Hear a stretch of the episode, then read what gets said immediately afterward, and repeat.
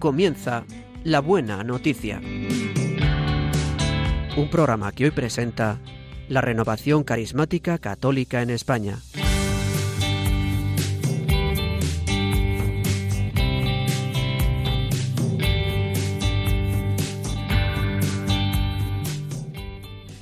Bienvenidos a una nueva edición del programa de la Buena Noticia.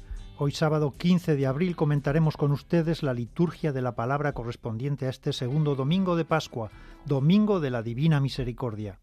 Hoy el programa va a ser conducido por la Renovación Carismática Católica y estaremos con ustedes Pilar Álvarez. Buenos días, Pilar. Buenos días. Ana Ruiz, buenos días, Ana. Buenos días. Mónica Martínez en el control de sonido. Buenos días, Mónica. Muy buenos días. Y el que les habla, Rodrigo Martínez.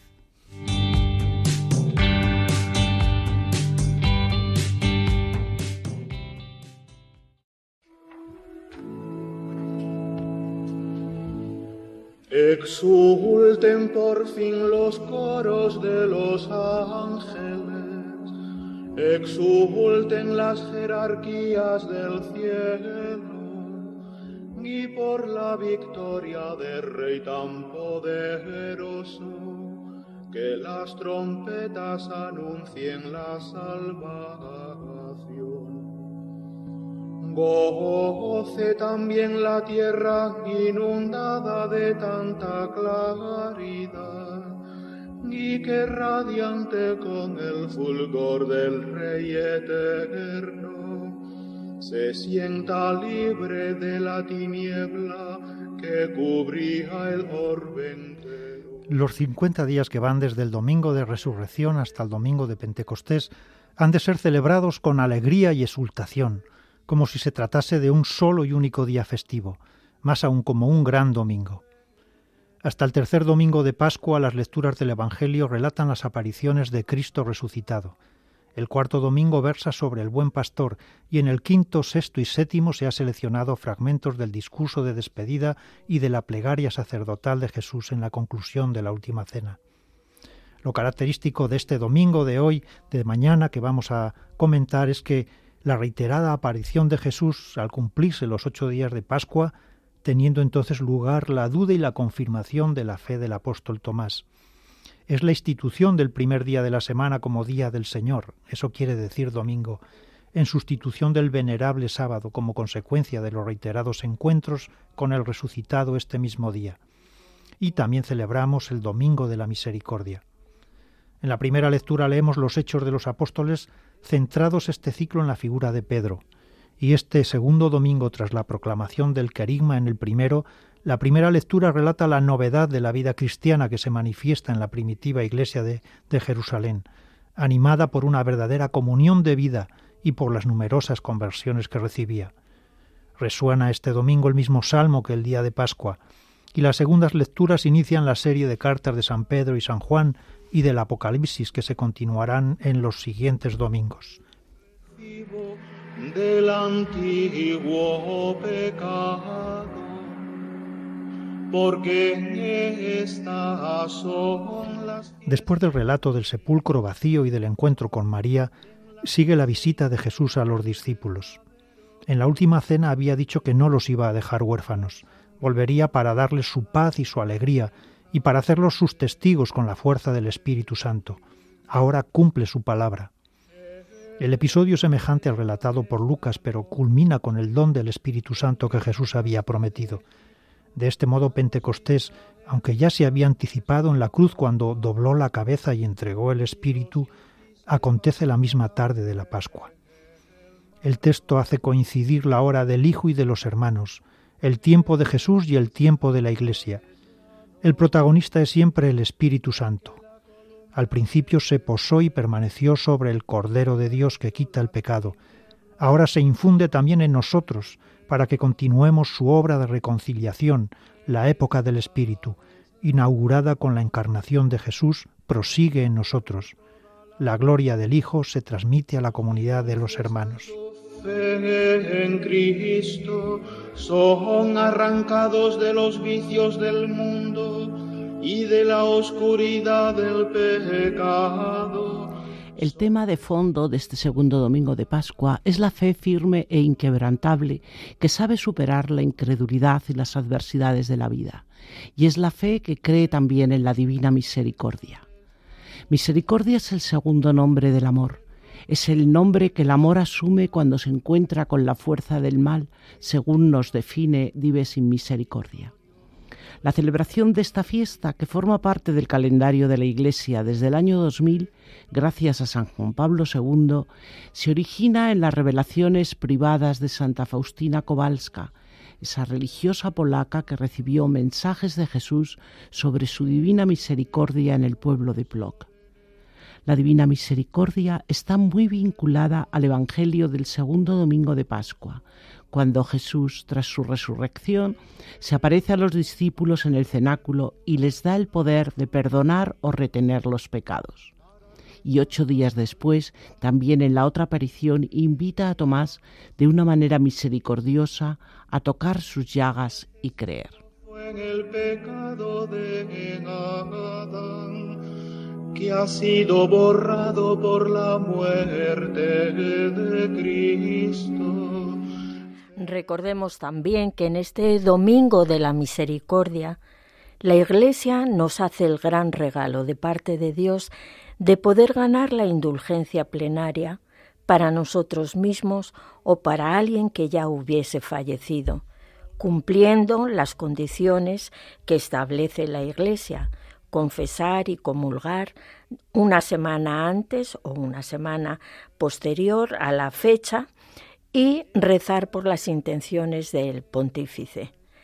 A veces nosotros como que despreciamos estas ocasiones tan especiales que, que podemos poner el contador a cero, y es porque en el fondo no acabamos de creer la inmensidad de la misericordia de Dios, que Dios nos salva no por nosotros mismos, no por nuestras obras, por muy perfectas que fuesen, sino por el gran amor que nos tiene.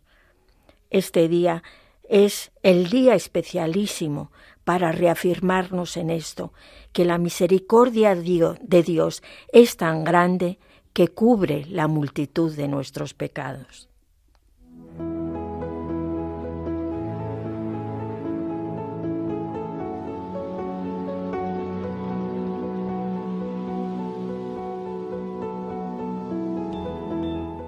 Lectura de los Hechos de los Apóstoles.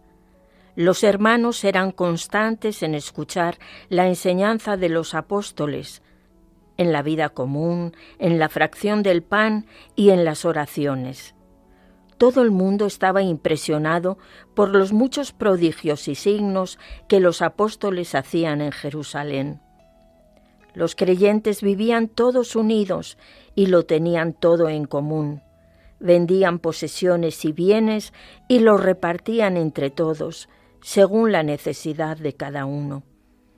A diario acudían al templo todos unidos, celebraban la fracción del pan en las casas y comían juntos alabando a Dios con alegría y de todo corazón.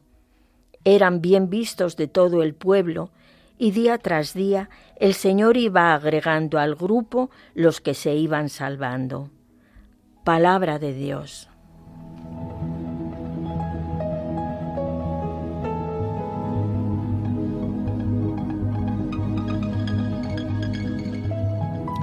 Con el nombre de Hechos de los Apóstoles se denomina desde mediados del siglo II al segundo libro escrito por San Lucas. Es la única obra en todo el Nuevo Testamento que se presenta como continuación de otra y desde luego no hay constancia de que su autor le diera este nombre, porque el libro no es un relato sobre actividades de los apóstoles, sino una especie de monografía histórica que describe las primeras etapas de desarrollo del cristianismo, eso sí, en conexión con los trabajos misioneros de dos apóstoles destacados, Pedro y Pablo.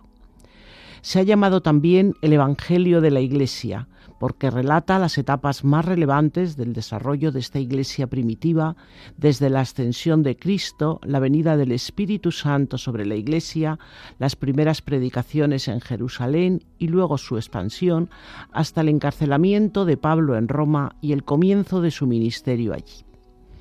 El autor se muestra muy bien documentado, incluso se aprecia en su estilo la presencia de fuentes diferentes, y en ocasiones nos parece que es un testigo presencial de lo que cuenta o por lo menos un receptor de primera mano de los testigos de los sucesos. Pero no se trata simplemente de un libro de historia porque lo que narra fundamentalmente es la historia en el espíritu, es decir, el desarrollo de la fe de la primera comunidad bajo el impulso del Espíritu Santo. Es el Espíritu quien da vida, fuerza y consuelo a aquellos fieles y quien con la llamada a los gentiles dirige a los apóstoles a realizar ese anuncio de salvación a todos los hombres. En el texto proclamado se nos habla de los comienzos de la vida de la Iglesia naciente en una descripción muy bonita, aunque quizá un poco idealizada, de la primera comunidad.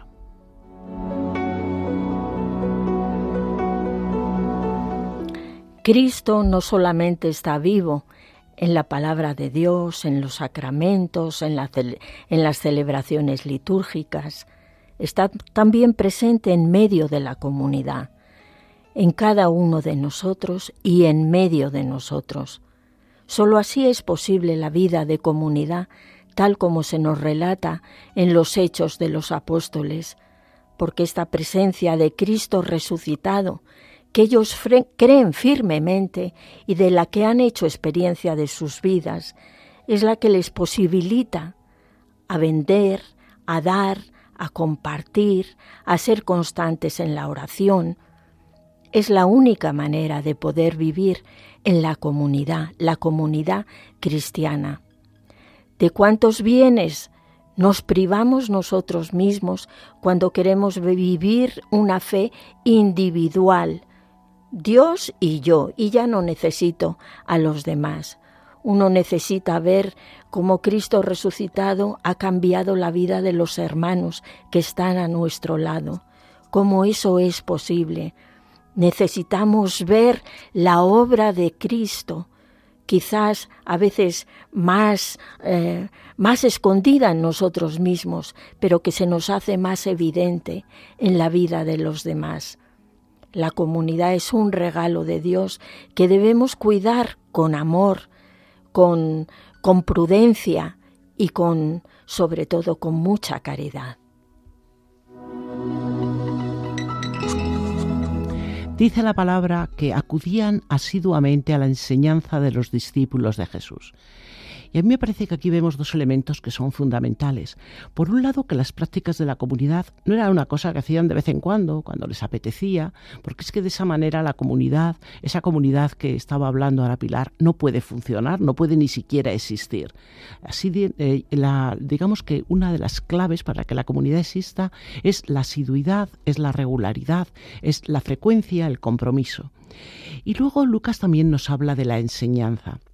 Porque si nosotros queremos amar a alguien, si no le conocemos, ¿cómo le vamos a amar?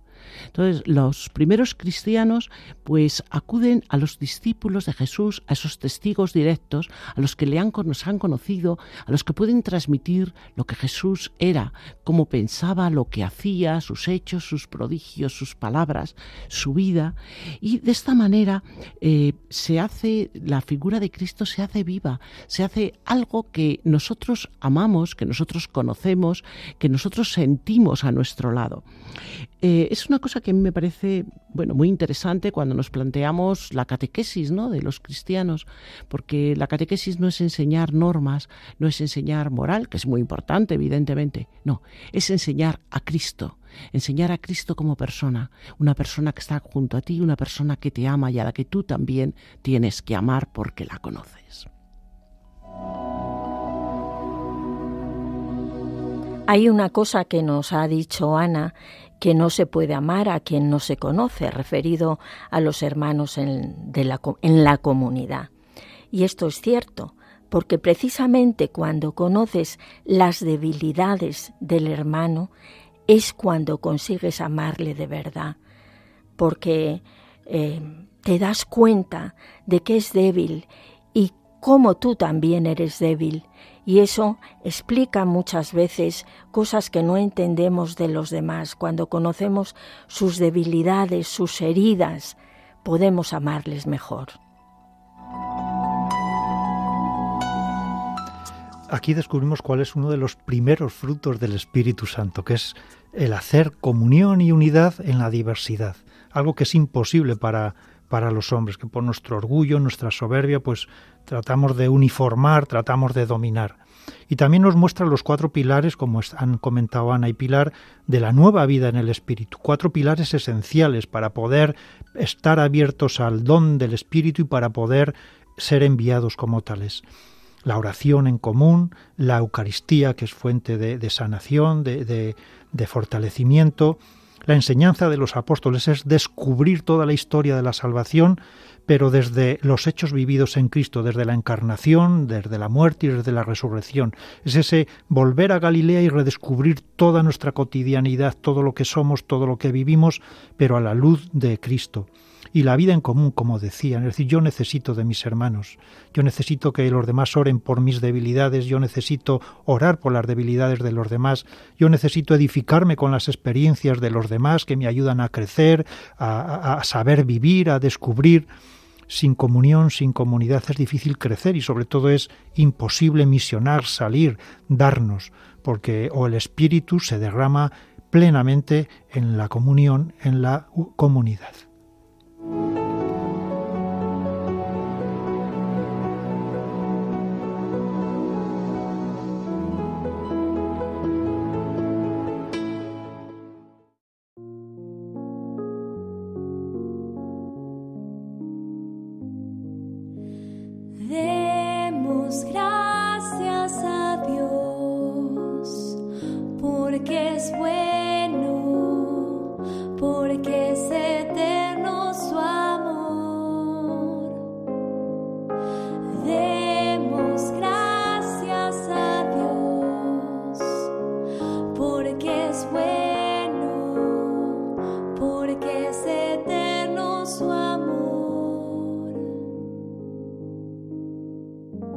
que lo diga el pueblo de Israel, es eterno su amor, que lo diga la familia de Aarón, es eterno su amor, que lo digan los que temen al Señor, es eterno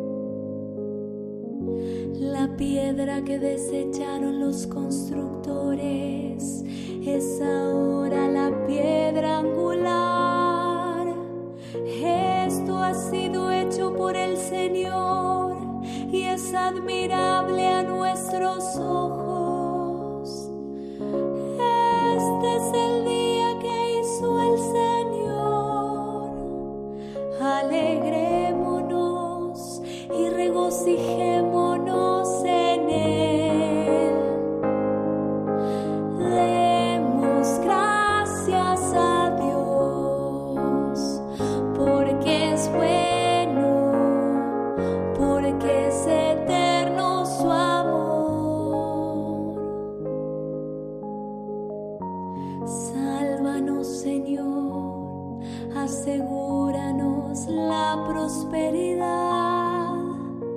Bendito el que viene en nombre del Señor. Nosotros los bendecimos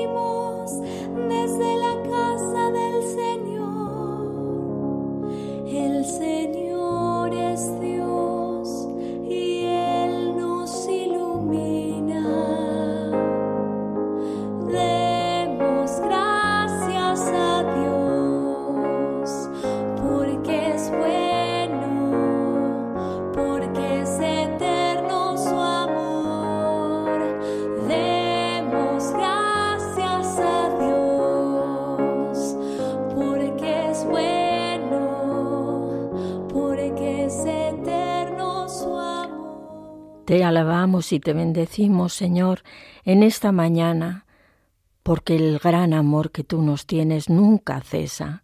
Tu misericordia no tiene fin, Señor. Esa es Esa es nuestra salida, Señor, porque empujan y empujan para derribarnos.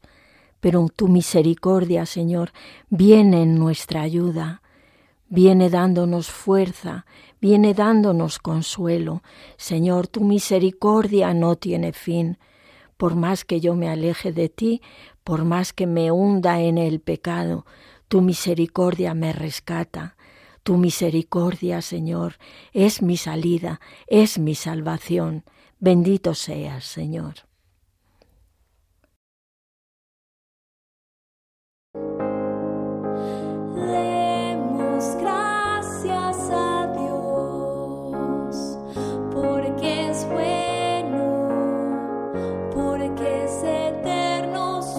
Bendito sea, Señor. Señor, yo te quiero alabar y bendecir hoy desde un corazón agradecido, porque cuando veo la experiencia de mi vida veo que siempre tu misericordia ha estado conmigo, siempre ha estado arropándome. Cuando las cosas me han ido bien y cuando las cosas me han ido mal, Señor, siempre has estado tú a mi lado. Cuando me he equivocado, cuando he tropezado, cuando he caído, Tú siempre me has mirado con tus ojos de misericordia, Señor. Siempre me has tendido la mano. Siempre has estado dispuesto a levantarme y abrazarme. Bendito y alabado seas, Señor. Gracias por tu misericordia. Gracias a Dios. Este es el día en que actuó el Señor, sea nuestra alegría y nuestro gozo. Sí, Señor, proclamar que tú eres mi salvación, eres mi Salvador que tú has venido a sacarme del sepulcro, que tú has venido a romper las cadenas, a liberarme de mis ataduras, a darme nueva vida, Señor Dios. Eres tú el que viene a restaurar mi corazón y mi vida, a ser Señor de mi pasado, de mi presente y de mi futuro. Te proclamo Dios, te proclamo Señor, te proclamo Salvador. Gloria a ti, Señor Jesús. Demos gracias a Dios porque es bueno,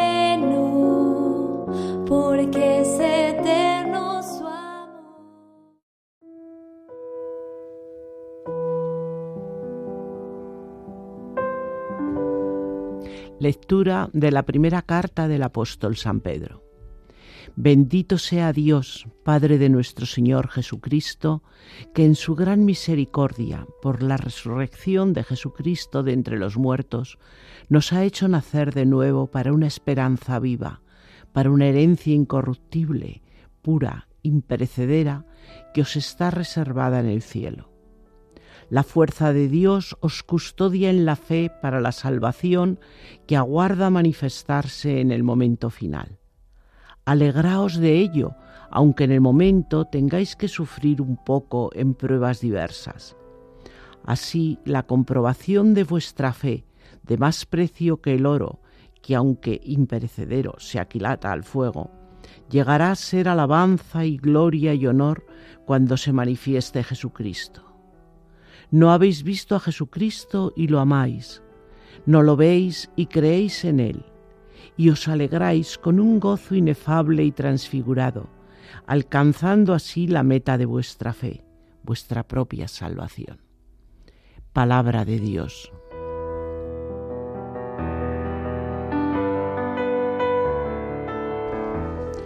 La primera carta del apóstol San Pedro es una carta dirigida a israelitas dispersos en el mundo después de la destrucción del Templo de Jerusalén en el año 70.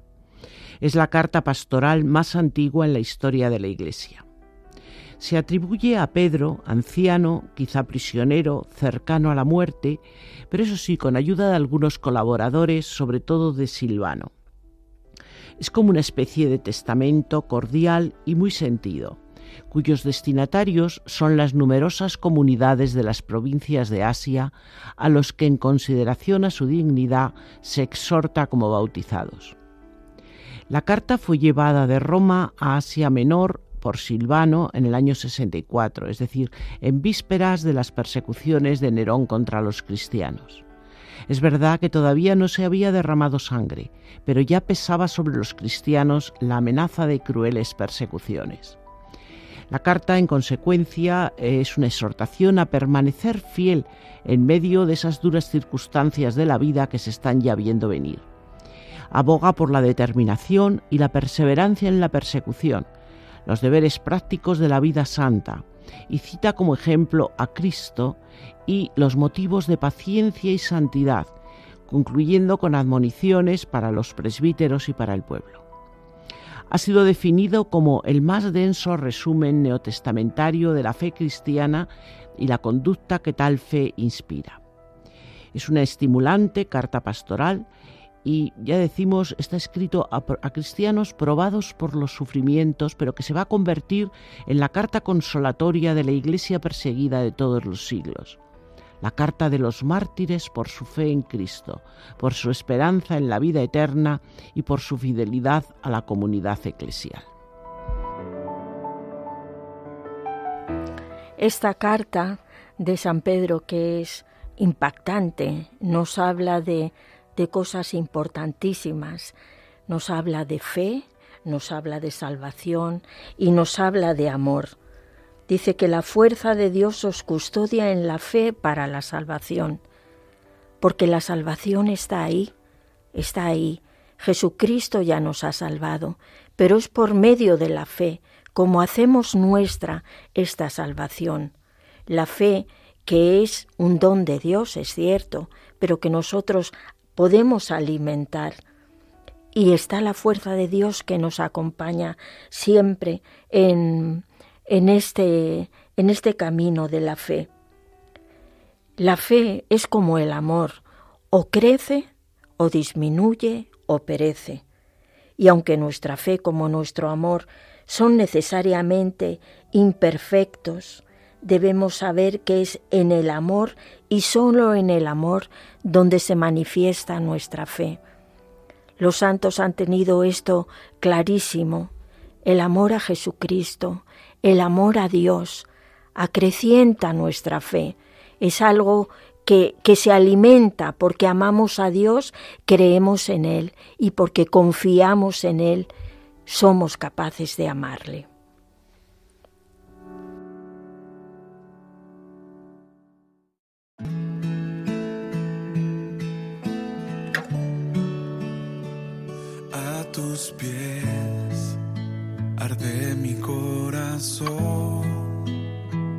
A tus pies. Entrego lo que soy, es el lugar de mi seguridad, donde nadie me puede señalar, me perdonaste acercaste a tu presencia, me levantaste,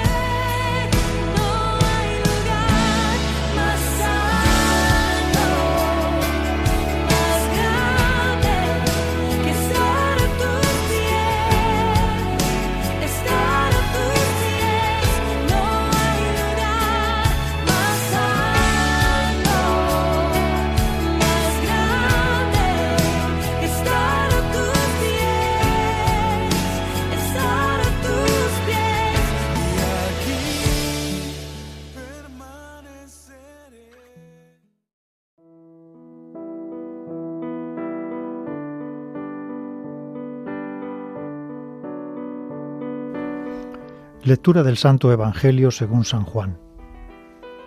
Al anochecer de aquel día, el día primero de la semana, estaban los discípulos en una casa con las puertas cerradas por miedo a los judíos.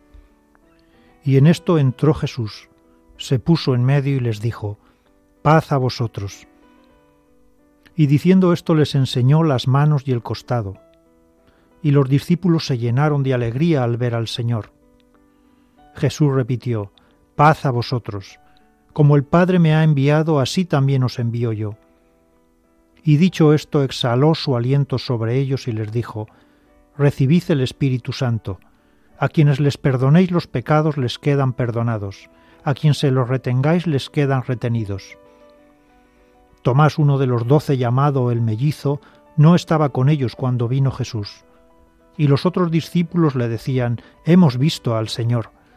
Pero él les contestó, Si no veo en sus manos la señal de los clavos, si no meto el dedo en el agujero de los clavos, si no meto la mano en su costado, no lo creo. A los ocho días estaban otra vez dentro los discípulos y Tomás con ellos. Llegó Jesús estando cerradas las puertas, se puso en medio y dijo, Paz a vosotros. Luego dijo a Tomás, Trae tu dedo, aquí tienes mis manos.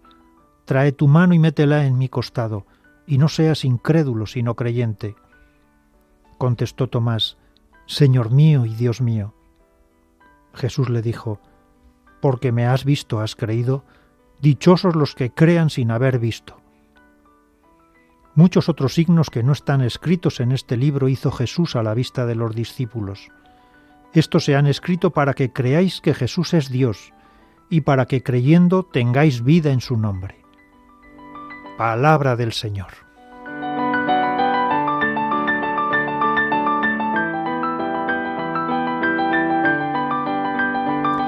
El Evangelio de Juan es en realidad un escrito doctrinal en forma de Evangelio, porque su primera intención no es narrar, sino enseñar. El pasaje que hemos escuchado, que son las dos últimas narraciones del capítulo 20, pertenece a la segunda parte de este Evangelio, al llamado Libro de la Gloria que se inició en el capítulo 13. Como los otros tres Evangelios, también vemos que en el de Juan hay un cierre con la resurrección de Jesús. La hora de Jesús incluye su muerte y su resurrección como dos momentos inseparables del mismo misterio pascual.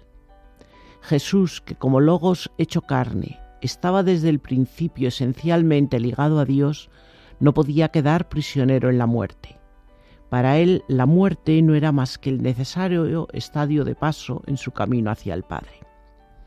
El sepulcro está vacío, a Jesús no se le encuentra porque su cuerpo ya ha sido glorificado, pero Él se deja ver y palpar a fin de confirmar la fe de sus discípulos. Es en el testimonio de los apóstoles donde se asienta la fe de la Iglesia. Ellos habían sido testigos de cómo Jesús había vivido, pasó haciendo el bien, y fueron testigos también de su resurrección, que empezaron a proclamar. Nuestra fe en Cristo resucitado se apoya en la fe de los apóstoles, pero encuentra también dentro de nosotros una confirmación y además despierta una exigencia. La confirmación de esa fe en Cristo resucitado es obra del mismo Espíritu de Cristo que alienta en nuestro interior.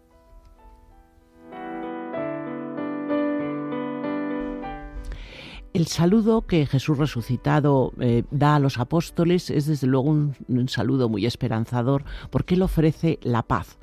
Y para estos señores que estaban sumidos en unos sentimientos de fracaso, de derrota, de duelo, de decepción, era algo absolutamente necesario. Es el mismo saludo que se nos invita a dar inmediatamente antes de la comunión, cuando celebramos la Eucaristía, y que cobra todo su sentido en la situación que nos toca vivir en medio de los acontecimientos de estos momentos. La paz es uno de los dones que trae el resucitado, porque el resucitado se presenta con muchos dones, pero uno muy importante es la paz. Una paz que está comprendida en, esa gran reconciliación que abarca el mundo entero una paz que brota del sacrificio de Jesús, porque ha sido posible gracias a sus padecimientos, a su muerte, y, pero es verdad que la resurrección no ha eliminado la cruz. No, Cristo lleva su pasión hacia la gloria de la resurrección y muestra que el fracaso y la muerte pueden ser transformados en amor y nueva vida. Y por tanto, pues cuando nosotros también nos sentimos tan decepcionados, tan, tan apagados, tan muertos, el Señor nos puede dar esta paz que nos llena el corazón, que no es la paz que da el mundo, evidentemente, es una paz que nos marca para siempre, es la paz que nace del crucificado y resucitado. Estaban reunidos todos los discípulos, bueno, todos menos, menos Tomás. Seguramente es difícil creer que un cuerpo tan malherido, tan, tan, tan eh, deshecho, atravesado, podría resucitar y estaban todos reunidos. Todos habían oído hablar del resucitado, pero todavía no habían tenido un encuentro con él. Y en presencia del resucitado, el sepulcro de nuestros temores se abre a la paz y la alegría. Estaban recluidos por miedo, por temor a, la muerte, a seguir los pasos de su maestro, y aunque sabían que el sepulcro estaba vacío y que aunque habían recibido el anuncio de María Magdalena, todavía no habían tenido ese encuentro personal con Cristo que es el que hace desaparecer todos esos miedos y temores. Es necesario, pero no suficiente, que alguien lo haya visto y lo haya anunciado, pero hay que llegar a un encuentro con Él para que experimentemos la sanación y la salvación. El buen pastor entra en nuestro sepulcro, nos muestra en las manos y en el costado las señales de su amor y nos saca de esa prisión en la que estamos. El crucificado no es un fracasado, no es un derrotado por el mal, es vencedor de la muerte y está realmente en medio de nosotros en su gloria. Nos muestra esas heridas de las que brota nuestra salvación.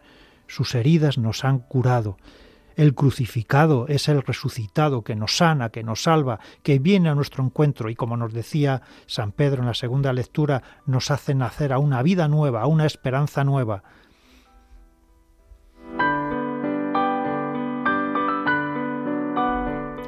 Hemos hablado que este domingo es el domingo de la misericordia. Y hay un dato en el Evangelio que claro nos conecta concretamente con esta misericordia y es el encargo de la reconciliación. Cuando dice a quienes perdonéis los pecados les será perdonado. Porque la paz que nos da Cristo resucitado viene precisamente de esa reconciliación con Dios, que es el resultado del perdón concedido gracias al Espíritu Santo que Él comunica es un concepto fundamental en el, perdón de los pecados es un concepto fundamental dentro del cristianismo.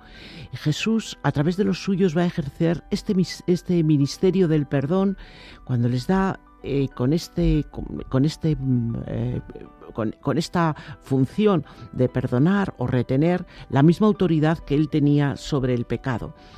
El perdón de los pecados es una pena porque hoy es un tema que muchas veces está olvidado, incluso entre los cristianos, que dicen, bueno, pues una vez que me, en fin, que es lo obligatorio, una vez que me vaya a confesar tengo suficiente. Pero el perdón de los pecados es una liberación, es algo maravilloso porque el Señor nos quita una mochila terrible que siempre llevamos en nuestra espalda y nos da esa paz, esa paz que solamente Él puede darnos, nos da esa alegría que es otra de las de, los dones que nos trae el resucitado y eh, desde luego es una de las de las grandes los grandes aspectos de esta realidad pascual. Diríamos que es lo que nos marca como un nuevo punto de partida para nuestra vida.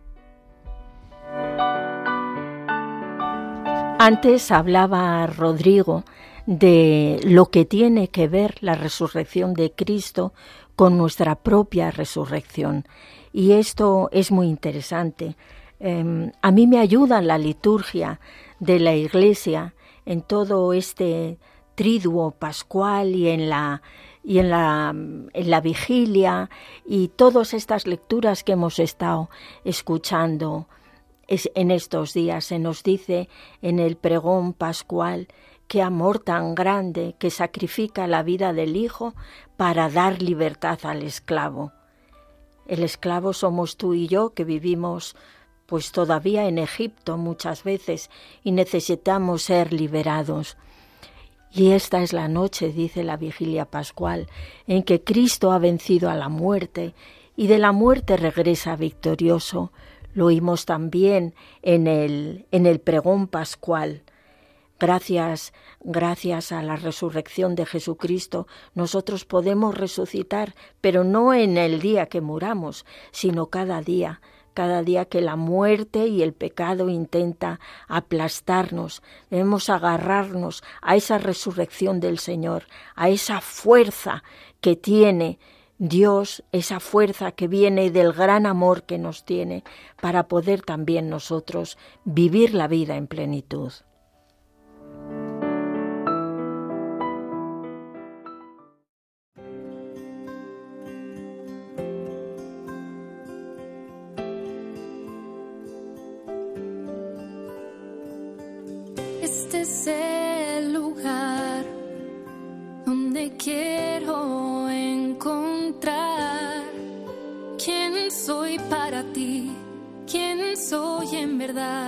Solo en ti encuentro paz. Sé que escuchas mi voz, puedo ver tu obrar. Y aunque sienta dolor, solo quiero adorar, solo quiero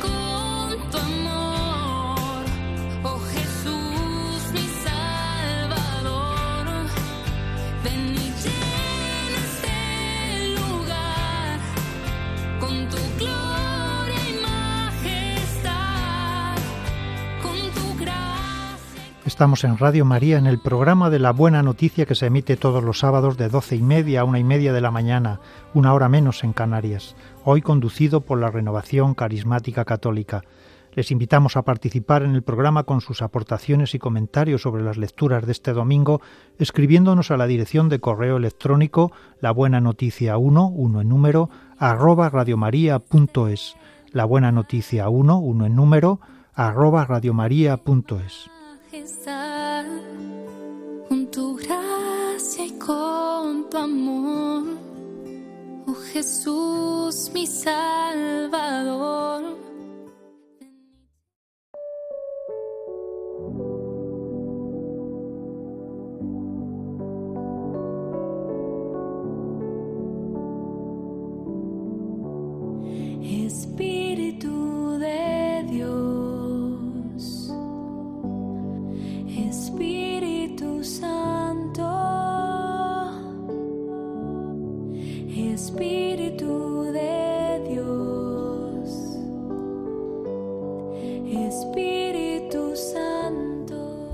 Espíritu Santo, déjame sumergirme en ti, en tu presencia, que me envuelva por dentro y por fuera. Haz que yo pueda refrescar mi pobre corazón en ese agua tuya llena de amor, en ese agua que es dulce y es suave, en ese agua amorosa, tierna, cuya entraña es la misericordia. Haz, Espíritu Santo, que yo nunca olvide cuál es la raíz de tu amor, esa infinita misericordia, por mí, por cada uno de los hombres con los que me encuentro y con los que vivo, Ven a mí, Espíritu Santo.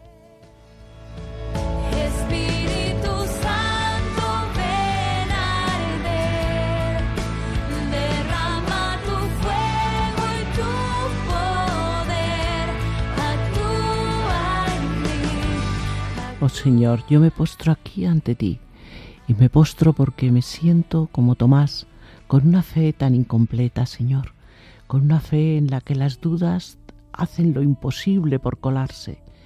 Pero tú, Señor, te acercas a mí, me enseñas tus manos, me enseñas tu costado, me miras con tus ojos de amor, con tus ojos de misericordia, y me abrazas.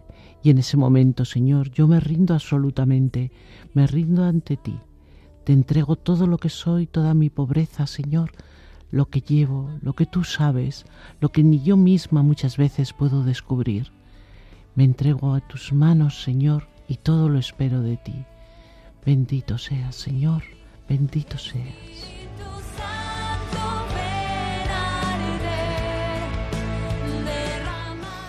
Te damos gracias, Espíritu Santo, porque eres tú el que nos hace reconocer al crucificado como el resucitado, porque eres tú, Espíritu Santo, el que glorificas nuestras heridas. En el mundo las heridas no, no hacen sino supurar odio, rencor, resentimiento, desesperanza, tristeza, melancolía, y sin embargo tú vienes aquí y las iluminas. Al igual que Cristo las restañas, las curas, las sanas y las transformas para que sean instrumentos de amor. Te pedimos, Espíritu Santo, que con tu presencia y con tu poder vayas curando y sanando todas esas heridas de odio, de infidelidad, de rechazo, todos esos miedos, temores, tristezas que van aflorando por nuestro pecado, por las heridas de los demás, por los desprecios de los demás. Ven Espíritu Santo y glorifica todo aquello que el mundo no puede dar sentido.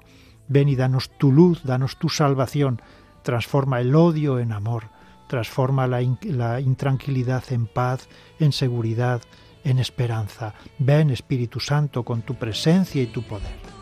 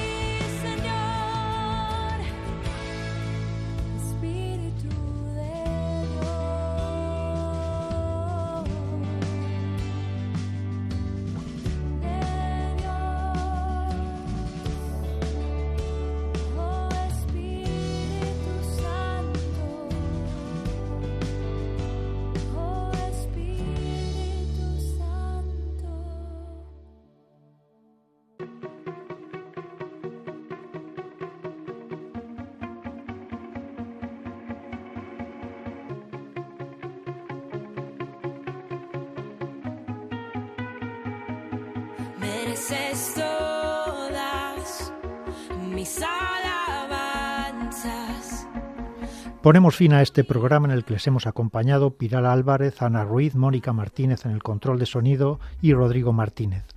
Como el Padre me envió, también yo os envío. El Hijo cumplida su misión está presente en los hermanos con el don de su Espíritu para que continuemos su obra, testimoniar el amor del Padre suyo que es también nuestro. Para que podamos cumplir esta misión Jesús nos comunica su soplo vital. La vida de Dios viene a ser también vida nuestra. Es el Espíritu nuevo que nos quita el corazón de piedra y nos da un corazón de carne, que nos hace capaces de vivir como hermanos, venciendo el mal con el bien. Les deseamos la paz y las bendiciones de parte de nuestro Señor Jesucristo y, como no, el cuidado amoroso de nuestra Madre María, y les invitamos a permanecer en compañía de Radio María, la emisora de nuestra Madre.